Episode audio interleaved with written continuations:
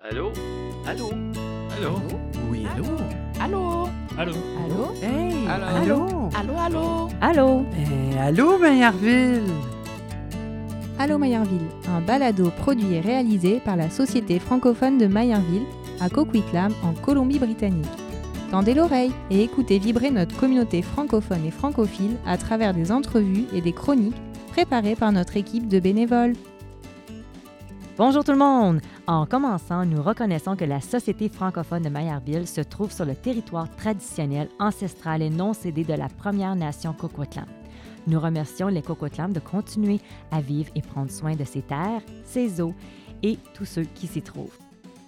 Pour le mois de mai, Allô Maillardville a choisi de vous préparer un épisode spécial gastronomie avec nos chroniqueurs qui vous présenteront selon leur origine des petits plats qui parleront à vos estomacs et aujourd'hui, avec moi autour de la table, nous avons Cassera, Marcos, Benoît, Alexandre et Clémence. Bonjour à tous! Bonjour. Aujourd'hui, on va commencer avec Cassera qui va nous mettre l'eau à la bouche avec sa cuisine perse. Benoît nous fera un survol des traditions culinaires canadiennes d'hier et d'aujourd'hui. Marcos nous parlera ensuite de l'histoire des influences françaises sur la gastronomie brésilienne. Enfin, Alexandre évoquera un plat typique de la cuisine du nord de la France.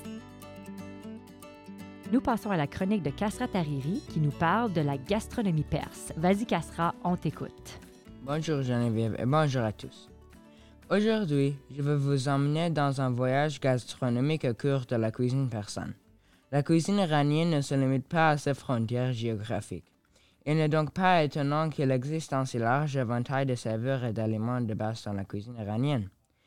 L'Iran est idéalement situé entre les différentes puissances culinaires, culinaires du Moyen-Orient méditerranéen et de l'Asie du Sud. Jetant un coup d'œil à la vaste carte de l'Iran, il existe en Iran plusieurs climats différents et une grande variété de groupes ethniques perses, azéris, kurdes, lourds, turkmènes, arabes, balochis, arméniens, géorgiens, circassiens et assyriens. Cette diversité d'ethnies et l'influence d'autres cultures voisines font de la cuisine iranienne une facette très intéressante de l'Iran. Merci pour cette présentation de l'Iran. Pourrais-tu nous parler de la nourriture typique de l'Iran? Les plats principaux iraniens typiques sont des combinaisons de riz avec de la viande, des légumes et des noix. Les herbes sont fréquemment utilisées ainsi que les fruits tels que les prunes, les grenades, les coins, les preneux, les abricots et les raisins secs. Les épices et arômes iraniens traditionnels tels que le safran, le citron vert séché, le berk du Caucase, le sumac, la cannelle, le curcuma, le persil et la menthe sont utilisés dans divers plats. Kasra, j'ai entendu dire qu'il y a une façon spéciale de faire le riz en Iran. Pourrais-tu nous expliquer comment ils font le riz en Iran? Le riz est un élément de base de la cuisine persane. Les variétés de riz de la cuisine persane sont principalement produites dans la région caspienne. Le riz basmati d'Inde et du Pakistan ressemble beaucoup à ces variétés persanes, mais les Persans ont une façon unique de cuire le riz à la vapeur, ce qui permet aux grains de riz de mieux conserver leur forme pendant le processus de cuisson et de ne pas coller ensemble. Vous aurez donc un riz cuit vapeur moelleux avec de la graine longue. Les Iraniens ont de nombreux plats avec du riz. Par exemple, le tahchin. Il est constitué de couches de riz avec du poulet mariné au yaourt. Lorsqu'il est prêt à être servi, le gâteau de riz est renversé sur un plateau, ce qui donne une couche supérieure croustillante de riz délicieuse. Vous n'arriverez pas à vous arrêter. Les Iraniens cuisinent aussi du tadik, un plat d'accompagnement de riz croustillant, des pommes de terre ou du pain plat cuit du fond de la marmite. C'est génial.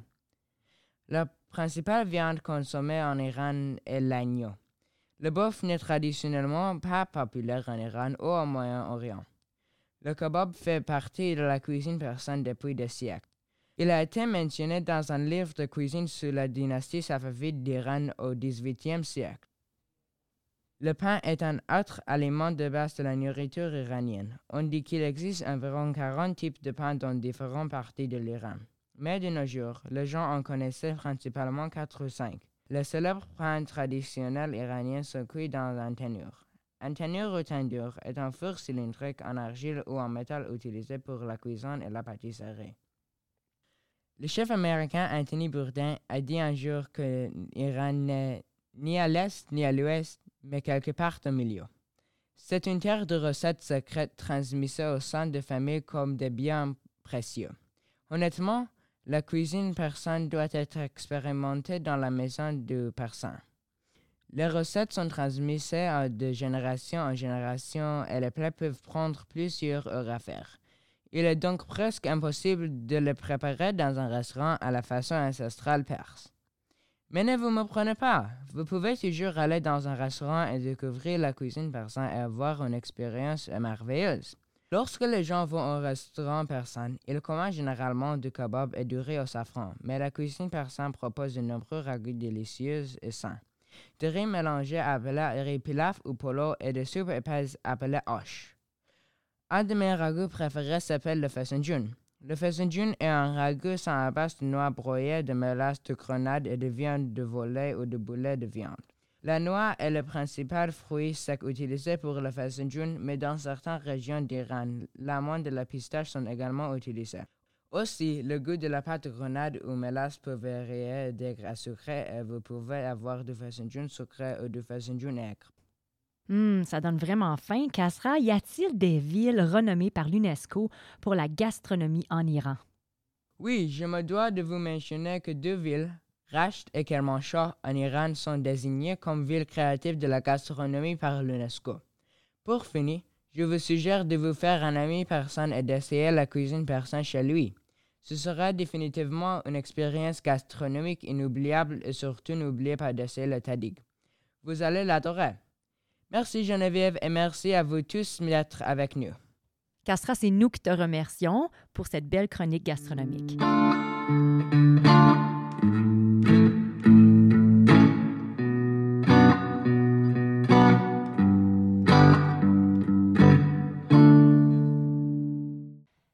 Passons à notre deuxième chronique qui est au sujet des traditions culinaires canadiennes d'hier et d'aujourd'hui avec notre chroniqueur Benoît Brisson. Bonjour Benoît. Bonjour Geneviève, comment ça va? Bien, ça va super bien. Benoît, on sait que tu n'es pas un chef cuisinier, mais tu es un grand épicurien en ce qui a trait à la gastronomie. C'est exact, et c'est pour ça que j'aimerais bien pouvoir aujourd'hui faire un survol de la gastronomie canadienne, vraiment en passant d'hier à aujourd'hui et vraiment expliquer globalement ce qu'est cette fameuse gastronomie et la démystifier. Alors, c'est sûr que lorsque nous parlons de la gastronomie canadienne, il faut surtout penser à ses racines. Donc, on peut penser aux produits du terroir euh, des Premières Nations. On parle de la sève d'érable, qui peut être transformée ensuite en sirop. On parle également des petits fruits, ce qu'on appelle les baies, et de certains poissons. Et il ne faut pas non plus oublier euh, certains gibiers, euh, qui fut normalement très prisé par les Premières Nations. Et ce qui est le plus percutant là-dedans, ce ne sont pas nécessairement les produits en tant que tels, mais leur mode de préservation. Donc là, ici, on parle de séchage, de congélation avec le froid, ainsi que de la fumaison, particulièrement avec le saumon et d'autres poissons. Mhm. Ensuite fut l'arrivée des Européens de l'Ouest, à la fois les influences françaises et bien sûr avec la conquête britannique. À l'époque des coureurs des bois, donc sous l'Empire français, le coureur de bois a dû emprunter les techniques des Premières Nations pour pouvoir survivre. Donc souvent, de, la façon dont lui se nourrissait, c'était souvent des pois secs qu'il faisait cuire dans de l'eau, dans un certain bouillon. Il a dû apprendre à justement chasser pour euh, sa nourriture. Euh, et puis, il faut comprendre également, à l'époque, euh, il n'y avait pas de moyens de conservation en tant que tel qui existait. Donc, tout ce qui pouvait exister, c'est soit le séchage, la fumaison ou bien en hiver, le froid. Ensuite sont arrivés les Britanniques, là où les repas ont plus commencé, si je peux me permettre l'expression, à prendre des allures plus formelles. C'est-à-dire vraiment une table avec euh, ce qu'on pourrait dire un rôti ou un poulet rôti, un gigot, et souvent accompagné de légumes euh, d'accompagnement, mais principalement des légumes racines. Est-ce que c'est vrai que les pommes de terre ont voyagé comme un boomerang? Oui, c'est vrai. Mais dans le fond, on dit un boomerang, mais en réalité, c'est surtout, je vous dirais, un boomerang en forme de triangle. Les fameuses patates, comme on peut dire patates tous, ainsi que les pommes de terre, en réalité, sont originaires de l'Amérique du Sud. Elles ont été euh, ensuite transportées en Europe, euh, particulièrement en Angleterre et en Irlande, un petit peu en Europe de l'Ouest. Et pendant très longtemps, les pommes de terre ont été considérées comme étant un poison, étant donné que si elles, sont consommées crues, vous pouvez développer euh, certaines bactéries qui malheureusement peuvent être très dangereuses, mais toutefois, une fois qu'elle a été soit bouillie ou été réchauffée ou vraiment cuite à une certaine température, en réalité, elles furent un apport en vitamine K très, très, et en potassium très, très intéressant. Donc, effectivement, avec l'arrivée massive euh, qu'on appelle la famine des Irlandais, ils ont ramené la pomme de terre euh, qui, à l'origine, vient d'Amérique du Sud, qui a transité vers l'Europe et ramené en Amérique du Nord. Ensuite, ils sont arrivés euh, la, tradition des desserts. Là, ici, on parle des tartes à partir de deux abaisses, comme les fameuses tartes au sucre ou tartes au bleuet. On pense également aux viennoiseries qui nous sont venues de l'Allemagne, qui nous sont également venues de l'Autriche, et de la fameuse bagatelle, qu'on appelle en anglais le trifle et, les autres produits dérivés. Après l'arrivée des Européens de l'Ouest, euh, et on parle également, euh, je réitère, les influences françaises et britanniques, sont venues ensuite les influences de vagues d'immigration venues de l'Europe de l'Est. Alors, si on y va d'Est en Ouest, du Canada bien sûr, euh, l'Est a surtout accueilli des peuples venus de, de l'Europe de l'Est, donc surtout des Juifs venus de Hongrie et de Roumanie tandis que les prairies ont beaucoup accueilli de peuples ukrainiens et polonais. Donc c'est sûr que cette immigration-là a amené avec elle sa tradition culinaire. Donc on peut parler des pierogies, on peut parler des kolbassas, des saucisses de jambon. On peut également parler euh, beaucoup, une grosse consommation euh, de produits de choux.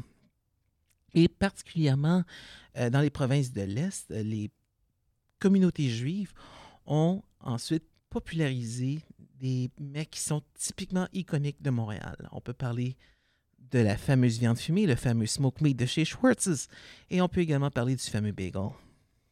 Benoît, est-ce que c'est vrai qu'il existe une histoire à propos des fameux bagels quant à leur existence et leur préparation? Oui, effectivement, les bagels ont vraiment une histoire qui leur est vraiment propre à eux. Les bagels sont en théorie originaires euh, de l'ancien empire prusse, euh, particulièrement la Pologne. Donc, à cette époque-là, là, on, recule il y a quelques siècles, la population avait une très grande méfiance envers les peuples, euh, la communauté juive. Donc, en l'occurrence, la communauté juive voulait également vendre leur propre pain. Mais la société ne leur faisant pas confiance, on leur demandait à ce qu'ils littéralement fassent bouillir leur pâte avant de la faire cuire. Donc, si vous prenez une masse de pâte et que vous la faites bouillir, ça ne fonctionnera pas, elle va tout simplement caler dans l'eau. Mais grâce en faisant un trou autour, en faisant une forme de beigne, un donut shape comme on dit, c'est de cette façon-là que le fameux bagel a pu euh, être bouilli comme il était prescrit à l'époque, et sa naissance euh, est arrivée de cette façon-là. C'est super intéressant, ça. Après la Deuxième Guerre mondiale, sont arrivées les fameuses frites sur ce continent, et s'ensuit des fameux hamburgers et le fameux fast-food avec les hot dogs. Justement, Benoît, ça me fait penser d'où vient l'appellation américaine de French fries? Bien, effectivement, c'est une excellente question. Lors de la Deuxième Guerre mondiale, il y a eu plusieurs euh, soldats américains qui étaient postés en Europe de l'Ouest.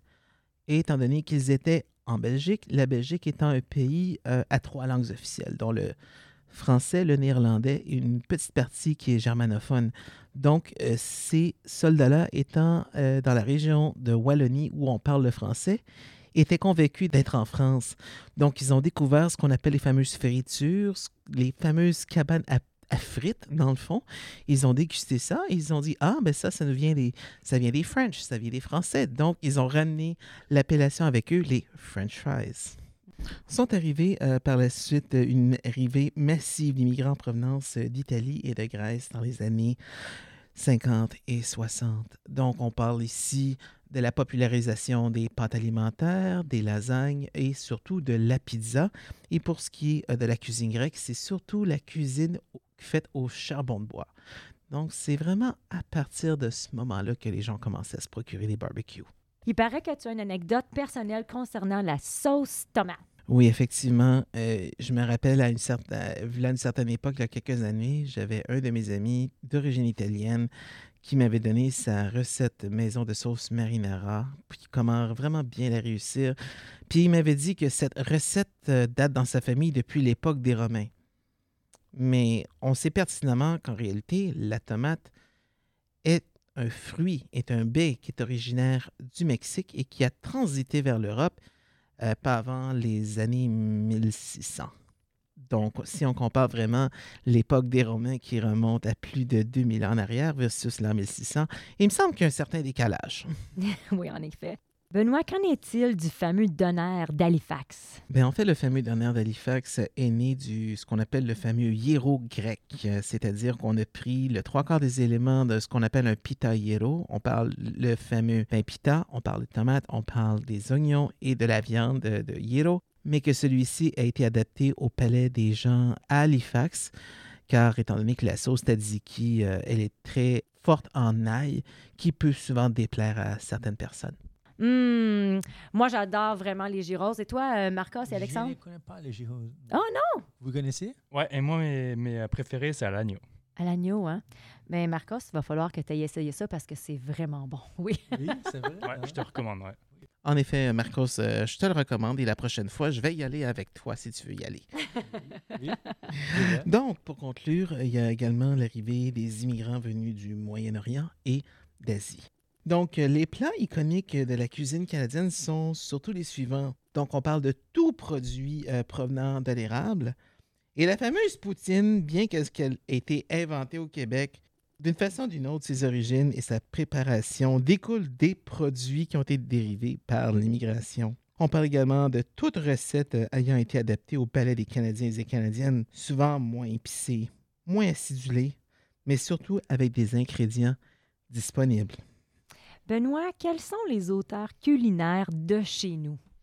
Il y en a deux principales euh, qui sont très, qui sont mondialement reconnues. Donc la première, c'est la Julia Child de la cuisine canadienne. Il s'agit de euh, Madame Jeanne Benoît qui a publié euh, il y a environ une cinquantaine d'années l'encyclopédie de la cuisine canadienne. Et quelqu'un qui est très connu maintenant, c'est Monsieur Ricardo Larrivé et qui est disponible sur plusieurs plateformes. En effet. Merci Benoît. Je me tourne maintenant vers Marcos Lebeau qui a choisi de nous parler de l'influence de la cuisine française au Brésil. Bonjour Marcos. Bonjour Geneviève, bonjour Alexander, bonjour Benoît. Bonjour. Euh, oui, tout d'abord, je, je, tiens à avertir nos auditeurs qu'ils pourraient avoir faim en écoutant cet épisode. Euh, donc, il est conseillé de manger quelque chose juste après. Euh, je ne vais laisser personne mourir de faim ici. Donc, euh, euh, lorsque nous avons décidé de parler de l'influence de la cuisine française sur la façon de cuisiner des Brésiliens, d'organiser une table pour le déjeuner ou le dîner pour une occasion spéciale, ou même sur la façon dont nous dînons au restaurant, je me suis demandé par où commencer. Alors, au lieu d'aller jusqu'au passé et d'expliquer chronologiquement l'évolution de ces habitudes alimentaires, euh, je pense que je vais me concentrer euh, sur le présent, sur euh, l'influence que l'on voit aujourd'hui dans la rue. Marcos, si je vais en vacances au Brésil et je veux me commander ou trouver une baguette ou un croissant, est-ce possible? Oui, oui, c'est parfaitement possible. si vous allez dans n'importe quelle ville, de taille moyenne à grande au Brésil et disons que vous cherchez à prendre un bon petit déjeuner, euh, vous n'aurez aucun mal à trouver une baguette, un croissant, euh, de la brioche ou une omelette. Euh, dans certains cafés ou boulangeries sophistiquées, vous pouvez également trouver des croque-madame, des croque-messieurs. au fait, vous n'avez pas besoin d'utiliser Google Translator pour trouver le mot équivalent en portugais. Dites-le simplement en français, ils sauront de quoi vous parlez. Justement, c'est quoi un croque-madame? Alors moi, je peux répondre à la place de Marcos. Un croque-madame, c'est très simple, c'est juste un croque-monsieur avec un œuf euh, par-dessus. Ah, intéressant. OK, je n'ai jamais mangé un croque-madame. Ben voilà. jamais? Non. Non? Non. Il faudra que tu essayes. Oui, hein? C'est très bon, oui. Euh, vous pouvez également demander un pain français. Et malgré son nom, euh, il a été créé au Brésil lorsque les gens ont cessé d'utiliser la farine de maïs euh, pour faire du pain et ont commencé à utiliser de la farine de blé à la place. Puis à la cure, euh, la salami blanche à l'intérieur et une croûte dorée à l'extérieur. Euh, le pain français est au Brésil est devenu un symbole national du pays et j'aimerais pouvoir le trouver ici à Vancouver, il me manque beaucoup. Euh, au déjeuner ou au dîner, vous pouvez commander une croquette, euh, du pâté en entrée et un plat principal. Euh, les menus vous proposeront un château brillant, un bœuf au poivre ou un tornado rossini et à certains, certains endroits, même un coq au vin. si vous ne mangez pas de viande, vous pouvez commander une vichyssoise, qui est une soupe très traditionnelle au Brésil. Et, pour le dessert, euh, les restaurateurs brésiliens comprendront certainement si vous commandez de la crème brûlée, des crêpes, des fraises à la chantilly, des mousses ou les profiteroles. Quelle est l'origine de la cuisine française au Brésil? Oui, euh, je dirais que peut-être le premier signe substantiel de l'influence euh, française dans la cuisine locale a été apporté par la cour portugaise établie au Brésil entre 1808 et 1820 ans, échappant à l'invasion euh, du Portugal par les troupes napoléoniennes. donc le fait est que l'élite coloniale aspirait à être française ils voulaient reproduire chez eux euh, leur mode de vie, leurs habitudes. Et au fil des ans, euh, les fils de familles brésiliennes très riches ont étudié en France. Le Brésil vivait la belle époque. Euh, c'était cool d'avoir l'air français. Paris était considéré comme la capitale du monde euh, façonnant la vie de nombreuses autres sociétés à travers le monde, et de la mode à la littérature, euh, de l'architecture à la gastronomie. Euh, cela explique, euh, Geneviève, l'introduction du champagne au Brésil, l'utilisation des vins en cuisine, l'utilisation des matériaux raffinés comme la porcelaine, le cristaux, et la façon dont les menus ont, ont été élaborés, en fait, de nombreux plats à cette époque portaient des noms français. Aujourd'hui, euh, l'influence française dans la cuisine brésilienne est bien présente, euh, mais ce que j'ai pu observer de plus en plus, euh, ce sont des chefs à la recherche d'une fusion des recettes françaises avec des éléments singuliers de la cuisine brésilienne, comme des ingrédients, par exemple, de la région amazonienne, du nord-est du pays ou même de la plaine centrale. Euh, il y a beaucoup d'intérêt pour cet échange. Preuve, euh, la prestigieuse école de cuisine française, euh, les Cordons Bleus, par exemple, il possède deux antennes au Brésil, à Rio et à São Paulo, avec beaucoup d'étudiants. Excellent, très intéressant. Merci beaucoup, Marcos. Merci à vous.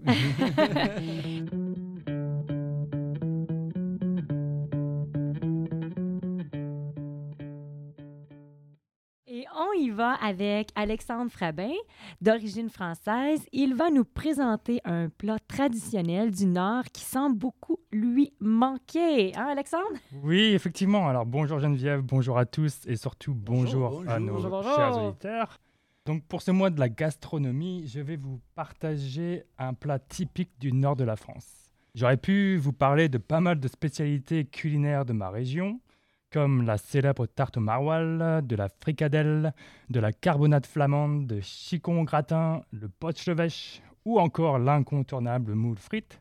Mais je vais vous présenter l'un de mes plats favoris, le Welsh. Hmm, vas-y, Alex. je pense qu'on est tous intrigués. Ça nous intéresse. Vas-y. Qu'est-ce que ce plat?